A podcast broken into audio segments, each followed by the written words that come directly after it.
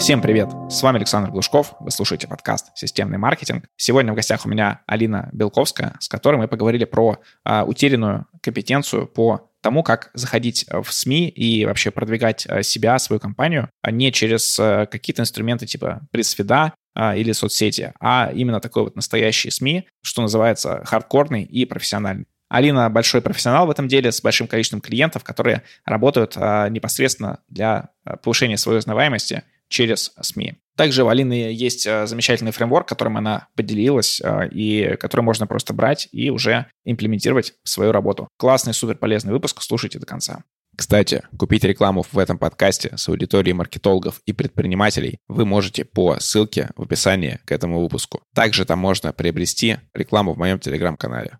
Алина, привет, представься и немножко расскажи о себе, кто ты по профессии. Привет, я Алина Белковская, я пиар-ментор и пиар-тренер. 27 лет я работаю в СМИ и со СМИ, и вокруг СМИ, и уже 9 лет я работаю в пиаре. С 1998 -го года я очень плотно погружена в изучение политтехнологии и пропаганды. И, в общем, весь вот этот вот опыт телевизионный, смешный, журналистский, медиа-менеджерский, писательский, пиарный, маркетинговый, все аккумулировала. И, собственно, работаю как ментор. Так, э, супер, отличное портфолио. Э, у нас с тобой сегодня тема про бесплатное продвижение в СМИ, при этом э, такое регулярное, системное продвижение, общение с журналистами, с редакторами и так далее. То, чем сейчас, как мне кажется, стали меньше заниматься, потому что, ну, в основном есть пресс-фит, есть какие-то еще работы. Работа напрямую с редакторами куда-то пропадает. Расскажи, какие есть блоки в этой работе, с чего начинается бесплатное системное продвижение в СМИ. Я бы, наверное, еще пару слов сказала о том, почему это стало уходить на задворки маркетинга да, и на задворки пиара. Потому что, да, действительно, пресс-фит есть, и это классный инструмент. Он замечательный, но он не дает системной истории. А перестали работать с редакторами и напрямую с э, журналистами и с редакциями по одной простой причине. Разучились коммуницировать. Кроме того, из-за того, что старая школа пиарщиков ушла, так скажем, в другие сферы и ниши, прекратилась передача знаний и опыта в этой сфере. И то, что действительно в пиаре дает максимально масштабные результаты, это просто ушло в тень, и современные пиарщики современные маркетологи вообще не понимают, как с этими инструментами обращаться и зачем вообще они нужны, если у нас есть соцсеточки. Вот так они размышляют. В итоге, а, к сожалению, продвижение абсолютно мутировало в, исключительно в продаже. Получается, что именно брендом, выстраиванием бренда, долгосрочной репутации рынок разучился заниматься. Вообще в долгий срок мало кто смотрит. Давайте мы сейчас по-быстренькому здесь соберем аудиторию, э, мы быстренько ей продадим, потом мы сделаем еще какой-нибудь запуск, еще какой-нибудь продукт. Еще раз подчеркну, долгосрочную репутацию думает очень мало кто. А СМИ это в первую очередь инструмент выстраивания долгосрочной репутации. Все большие бренды, которые сейчас мы знаем, личные бренды, да, мы сейчас говорим про личные бренды, не про корпоративные, хотя там примерно такая же схема, но тем не менее мы про личные. Они все брали свое начало из СМИ не взяли они, даже если мы говорим про Блиновскую, про которую меня часто спрашивают, вот она же в соцсетях поднялась. Нет, ребята, она поднялась не в соцсетях. Она поднялась в средствах массовой информации. Она, если вы помните, в 2016 году была победительницей какого-то конкурса красоты, сейчас мне не вспомнить какого. И там был бомбический результат, там было две победительницы. Об этом писали абсолютно все СМИ. Кроме того, в 2016 году у Блиновской уже было как минимум два твердых бизнеса на земле. Плюс у нее папа бизнесмен. И в соцсети она уже пришла. Она пришла тогда, когда ее знали по всем желтым газетам, когда ее знали как мисс красотку, когда ее знали как человека, у которого есть бизнес. И там она просто продолжила свой путь но начала его она в средствах массовой информации. Смотри, а если такой современный продвиженец, про которого ты говоришь, который считает, что нам достаточно соцсетей и делать э, какие-то регулярные, допустим, запуски и заниматься больше продажей, а не продвижением. И, в принципе, вот я с такими достаточно много общался, именно с людьми, которые работают в инфобизе, может быть, не со самими экспертами, а теми, кто все это продюсирует. И я ни разу не встречал там каких-то таких, ну, условно, поверхностных, глупых людей. Наоборот, там достаточно такие а, хорошие, твердые ребята, которые смотрят на цифры, смотрят на то, что можно назвать более таким объективным. Возможно, они не видят того эффекта, который дает СМИ.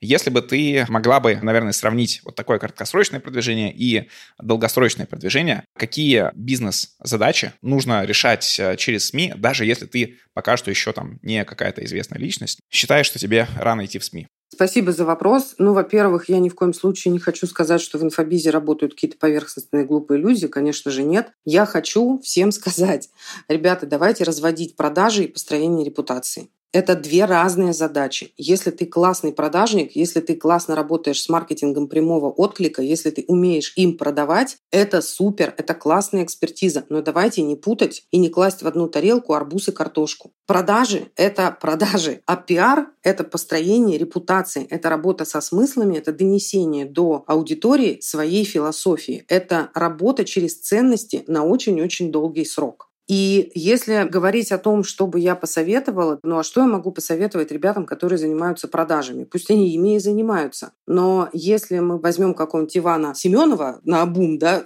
я надеюсь, в инфобизе такого нет, и я сейчас никого не задену. В общем, берем некоего абстрактного Ивана Семенова. Он классный эксперт, у него классные продукты, он классно продается. Но вопрос, сколько лет еще он так будет продаваться. Если вдруг в очередной раз рухнет какая-нибудь социальная сеть или заблокирует его рекламный кабинет, нет или еще что-нибудь случится. В общем, если у него встанет маркетинг и встанут продажи, что у него останется? Какой канал коммуникации? СМИ – это канал коммуникации внешний. И это канал очень мощный, широкий и долгосрочный. Знаешь, дай мне какой-нибудь контекст, сферу. Вот так будет легче мне дать какой-то совет. Вот инфобиз в чем? Я бы, наверное, не а, даже про сферу пошел бы, а вот немножко тебя увел бы от этой темы, с другой стороны это посмотрел. Советуешь ли ты идти в СМИ э, всем, если ты работаешь там в любой сфере, например, того же инфобиза, либо если ты собственник какой-то компании в любой сфере, или для каких сфер это, например, не очень подходит? Условно, если вы B2B, а, и у вас там целевая аудитория это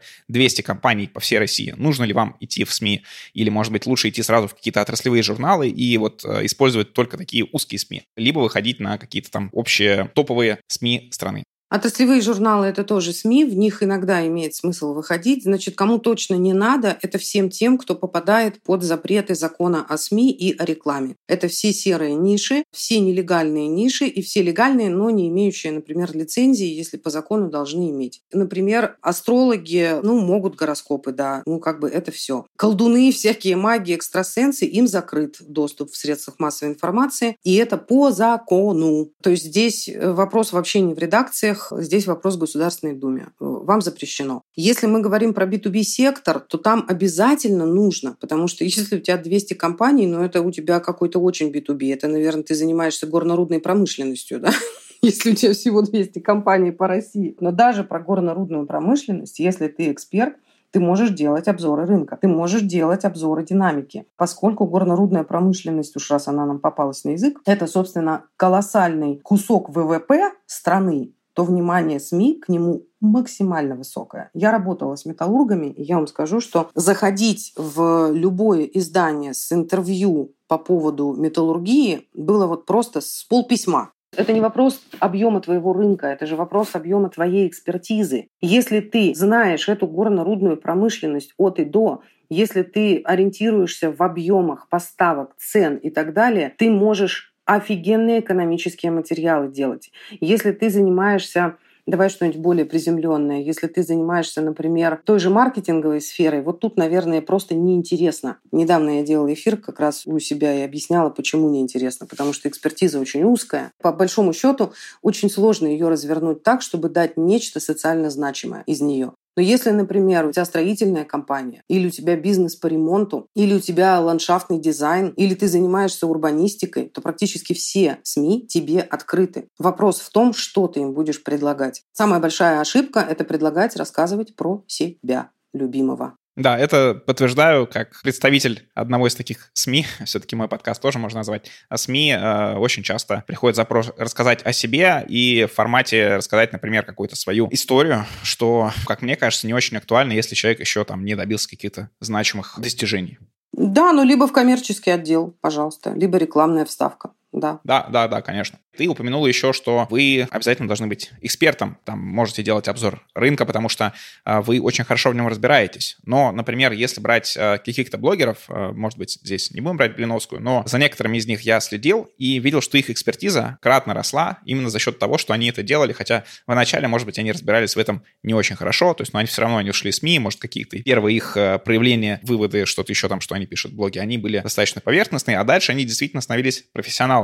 И выглядит это все как такой лифт, который позволяет очень быстро стать экспертом, даже если ты не эксперт. А стоит ли идти в СМИ, если ты вот еще не являешься таким вот экспертом? Или все-таки ждать пока что набираться опыта на земле? Я, как человек 17 лет проработавший в СМИ, в телевидении конкретно, я бы не советовала, если вы еще малыш в плане экспертизы, набирайте экспертизу. Разумеется, что ни один нормальный эксперт, который работает в своей нише, не стоит на месте, он развивается. И это нормально. Но ты должен представлять интерес для СМИ, для аудитории СМИ и соответствовать ее масштабу. То есть, понимаешь, пока ты маленький, пока твоя экспертиза на уровне пятого класса, не ходи в Forbes, не ходи в ведомости. Там журналисты более экспертные, чем ты. И это неправильно. Но ты, например, можешь в каких-нибудь маленьких тематических СМИ уже выступать. Но я ни разу не видела, чтобы человек добирал экспертность через свои публикации в СМИ. Нет. Он добирает экспертность через свою работу через свое дело.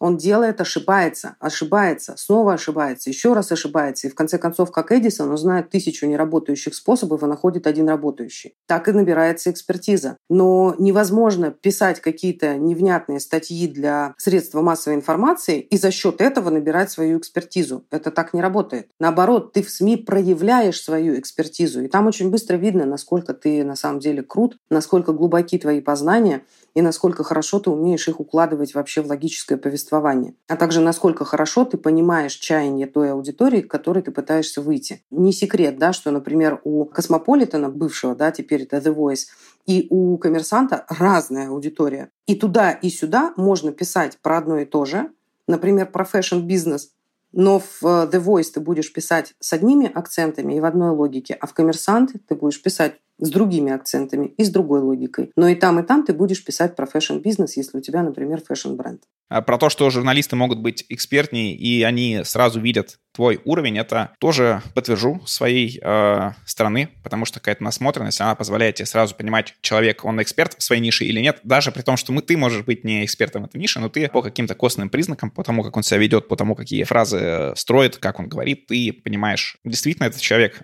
тот, за кого себя выдает или нет. Поэтому, мне кажется, здесь еще важный совет, не нужно притворяться там более экспертом, чем ты на самом деле на текущий момент являешься. При том, что, естественно, ты растешь и всегда хочешь расти в своей экспертности. Мы с тобой поговорили про общее, зачем это делать, а теперь давай поговорим про то, как это делать. Пресфит мы упомянули уже на всякий случай для слушателей. Это сервис, где журналисты ищут э, себе авторов. То есть они сами публикуют какие-то запросы, на эти запросы можно отвечать. Есть вероятность, что вы попадете в какие-то из СМИ. А, я сам пару раз в такие СМИ попадал, плюс э, я находил себе тех, кто приходили ко мне в подкаст через тот же пресфит. Алина, я думаю, сейчас нам расскажет другой формат, когда это идет не через платформу, а идет э, другим способом, P2P, можно сказать, когда человек общается с человеком.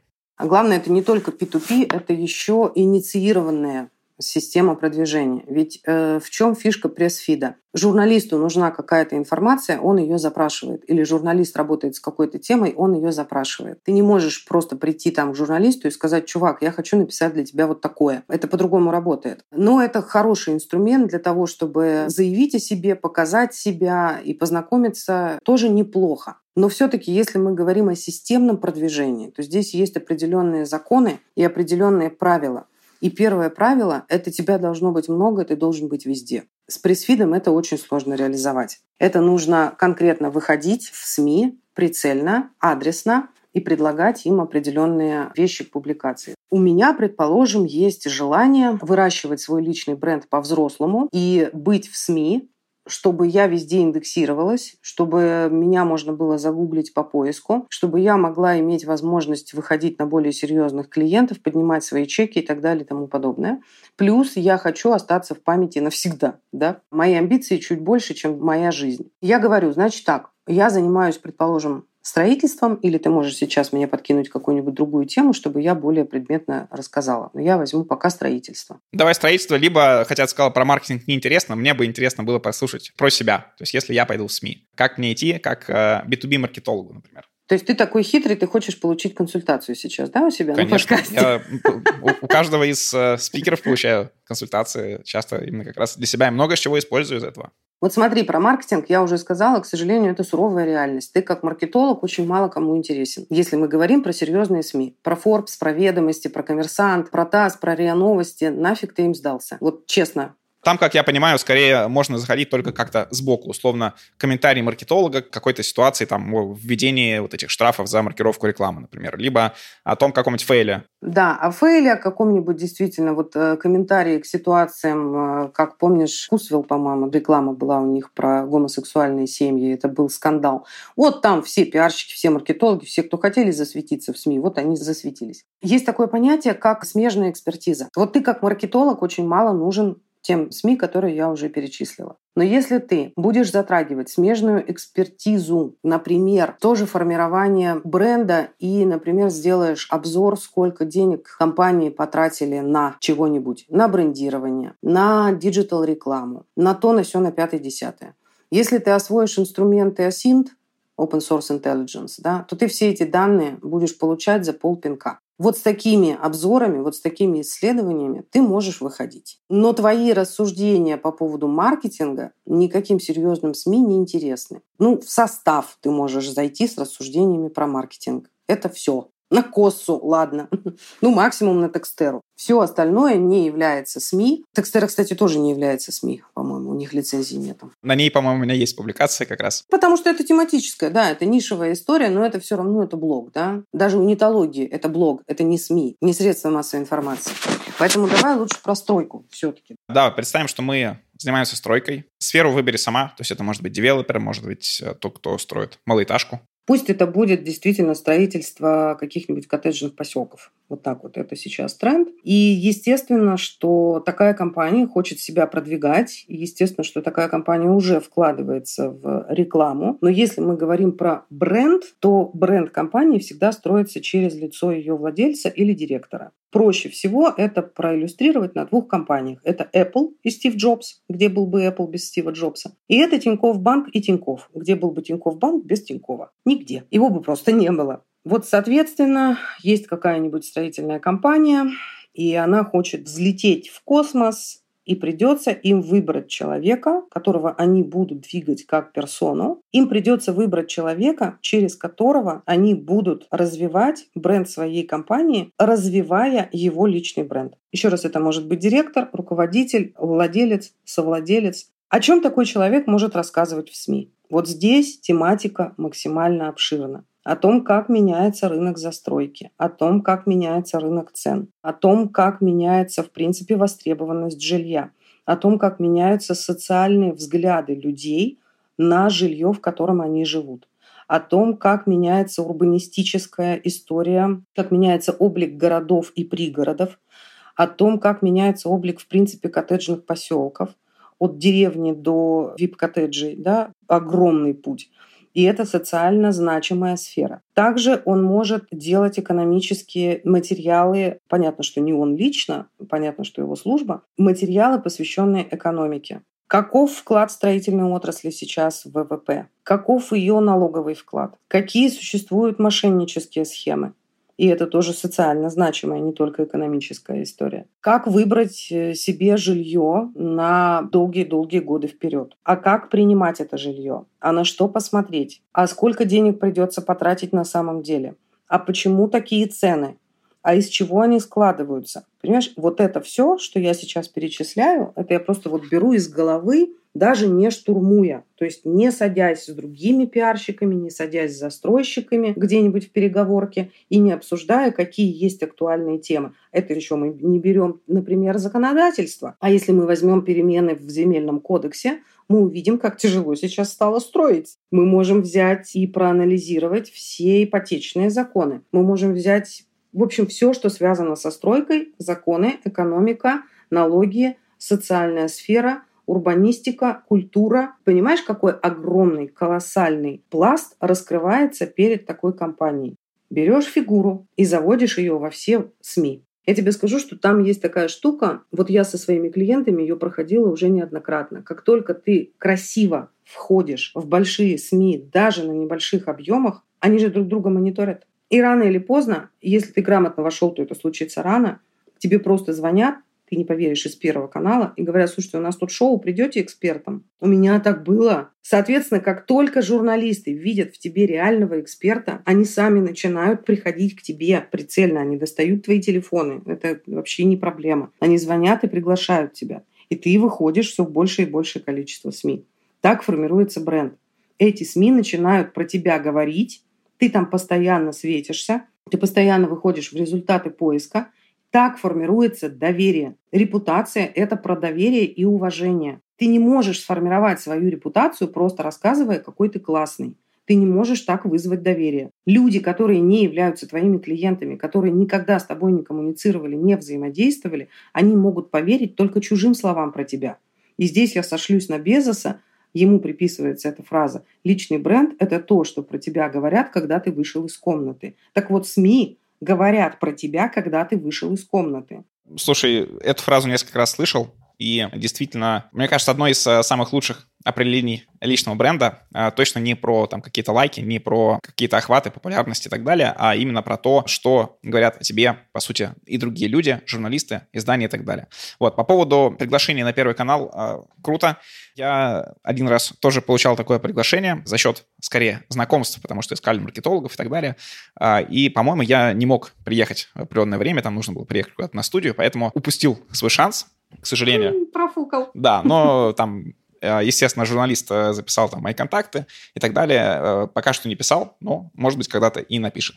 А, давай еще немножко про вот совсем техническую часть. То есть мы поняли, что интересное можем делать, поняли, зачем мы это делаем, а как мы это делаем. Мы напрямую находим e-mail издательства, например, e-mail какого-то сайта и пишем туда, там, добрый день, у меня есть такая-то статья, либо там я могу поделиться с вами такой-то информацией, интересно ли вам.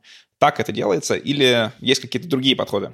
Если мы говорим про системный подход, то вот то, что ты говоришь, это примерно шаг восьмой. Все начинается, конечно же, с того, что ты мониторишь повестку по своей теме. Если уж мы взяли строительство, то ты сначала мониторишь все, что пишут про строительство жилых домов, если ты занимаешься строительством жилых домов. Ты смотришь, что об этом пишет коммерсант, ведомости, ТАСС, РИА Новости и Forbes. Вот пятерка, вот эта пятерка первачей российских – которые обязательно нужно мониторить на тему повестки. И дальше твоя задача понять, как ты встраиваешься в эту повестку. Когда ты это понял, ты написал себе 15, 20, 30 тем, на которые ты мог бы рассуждать. Причем эти темы должны быть достаточно узкие как я говорила ранее. То есть нельзя сказать просто тема жилого строительства. Не существует такой темы. А вот жилое строительство малоэтажное в Московской области или там на севере Московской области и как оно влияет на тарам-парам-парам, вот это достаточно узкая тема, вот это тема потенциального материала. Ты это все пишешь. Выписываешь ты это не только из своей головы, но и по той повестке, которая в вышеперечисленных пяти изданиях. Еще раз. РИА э, Новости, ТАСС, Коммерсант, Forbes, РБК. Вот пять изданий. После чего ты начинаешь мониторить все издания, в которых эта повестка поднимается. У тебя может получиться таких изданий 10-15. Ты сам для себя определяешь, я хочу тир первый или тир второй. Тир первый – это где больше миллиона просмотров в месяц, условно, да, так можно разделить. Тир второй – это те, кто где-то от полумиллиона в месяц. Вот ты для себя определил, окей, меня устроит даже третий тир, то есть это где-то соточка в месяц. Хорошо, вот смотрим. Набираешь себе 10, 15, 30 таких СМИ. Смотришь, чего и как они пишут про то, о чем ты хочешь писать. У тебя после этого есть тематика, есть набор СМИ. Дальше ты идешь, читаешь все, что они пишут, и думаешь, где ты можешь что добавить где ты можешь повернуть по-другому, где ты можешь как-то тему еще раскрыть в другую сторону. После чего ты составляешь еще более детальный список для каждого СМИ. Не надо забывать, что СМИ это не блоги, и не может у тебя быть двух одинаковых публикаций в двух разных СМИ. Ты этим поставишь крест на всех коммуникациях со всеми СМИ, потому что разлетается эта информация моментально между журналистами. Поэтому, если ты хочешь заходить в коммерсант, в РБК и да, в тот же Forbes, то ты должен сделать три разных серии статей с тремя разными тематиками, которые между собой пересекаться не будут. Да, это огромная работа. А как вы хотели? Если вы собираетесь строить свою репутацию на десятки лет, надо вложить годик-то. Да, надо постараться. И после этого ты пишешь уже холодное письмо. Дорогой журналист, читаю вас, такое вот у вас вычитал. Смотрите, что мне есть добавить. Вот такие вот темы хочу раскрыть таким-то образом хотя бы чтобы 3-4 тезиса у тебя было. После чего ты уже идешь искать журналистов. По поводу поиска журналистов я вообще хочу сказать отдельно. Я очень часто видела такие требования, например, в вакансиях иногда, знаешь, попадаются. Мы ищем типа пиар-менеджера с собственной базой журналистов. Ребята, давайте мы вернемся из 90-х в 2023 год. При таком уровне развития социальных сетей, которые существуют сейчас, никакие контакты журналистов, вообще никакие контакты больше не являются ценностью, которую вообще можно покупать, если мы говорим про пиар найти контакт журналиста – это реально 12 минут работы. Плюс ко всему есть сервисы, на которых эти контакты можно взять. Один из таких сервисов – это PressFit. И после чего ты начинаешь уже писать этим журналистам прицельно, конкретным изданиям, конкретным журналистам с конкретными предложениями конкретных серий. Все. А дальше вопрос в том, насколько грамотно ты выстроишь коммуникацию с этими журналистами. Отличный фреймворк, э, мне кажется, достаточно такой полный и всеобъемлющий. А, у нас с тобой тема про бесплатное системное продвижение. И вот давай разберем теперь момент про бесплатное, потому что есть э, сервисы, сайты, форумы и так далее, где предлагают размещать статьи э, в том же Forbes, в том же там РБК и так далее, за какую-то стоимость. Стоит ли вообще таким заниматься? В некоторых э, сферах есть такое поверье, что если ты один раз какому-то изданию заплатишь за размещение, то больше бесплатно тебя никуда не возьмут, и тебе придется платить всегда. А так ли это или нет, по твоему мнению? И стоит ли платить? Конечно, это не так. Еще раз, вот тот фреймворк, который я выдала, это фреймворк моей системы, это как раз бесплатное продвижение. Это как раз то, что журналисты будут брать бесплатно. И я до этого говорила как раз те тематики, где не было самого человека. Если ты хочешь, чтобы писали про тебя, это в коммерческий отдел. Значит, по поводу вот всяких форумов, где предлагают платно размещаться, видимо, ты имеешь в виду черный ход, да, то есть это никогда через официально через коммерческий отдел. Оно не похоже на черный ход. Мне кажется, это либо какой-то серый, либо может быть, и коммерческий отдел просто представленный в таком виде на форуме, как будто похоже на, на что-то черное. Я не понимаю, что такое серый. Есть белый, есть черный. Белый это официально через коммерческий отдел, договора и так далее.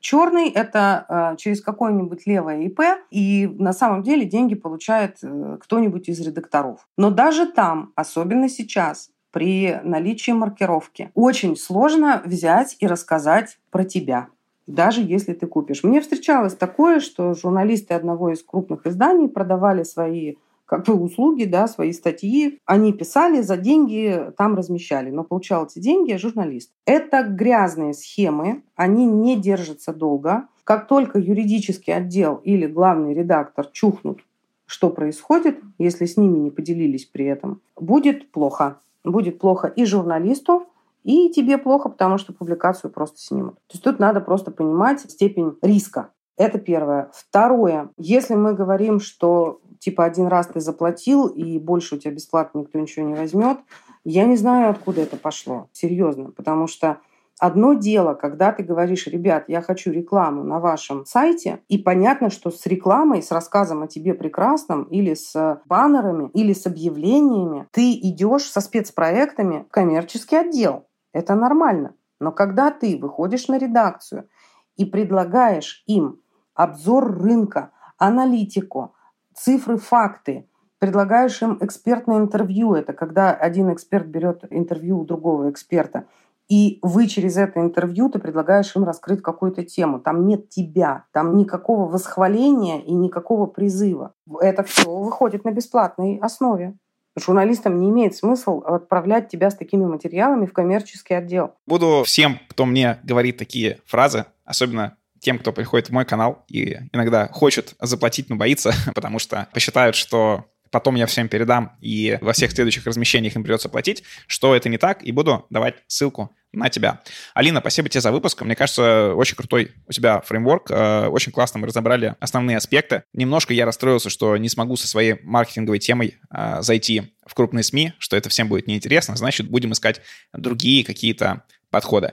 Напоследок, дай какие-то напутствия тем, кто только начинает э, размещаться в СМИ, то есть им понравился твой фреймворк, они сделали это, пишут журналистам, но, например, пока что никто не хочет их размещать. Дай какое-то напутствие им, отчаиваться им или не отчаиваться, а, что делать и как вообще к этому всему относиться. Отчаиваться, в принципе, не надо никогда, и даже тебе, потому что я тебе как минимум один вариант дала, между прочим, рабочий да, Open Source Intelligence. Переслушай.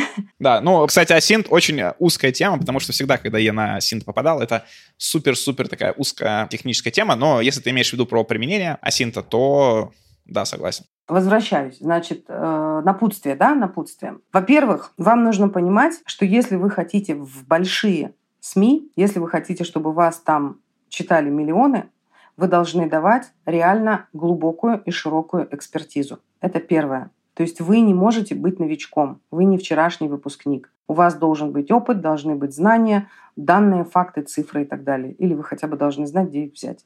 Итак, первое условие – вы реальный, настоящий эксперт и профессионал. Второе условие – вы не рассказываете про себя, вы говорите о том, что нужно аудитории СМИ, в которые вы собираетесь зайти. Третье. Пиар – это не про вас.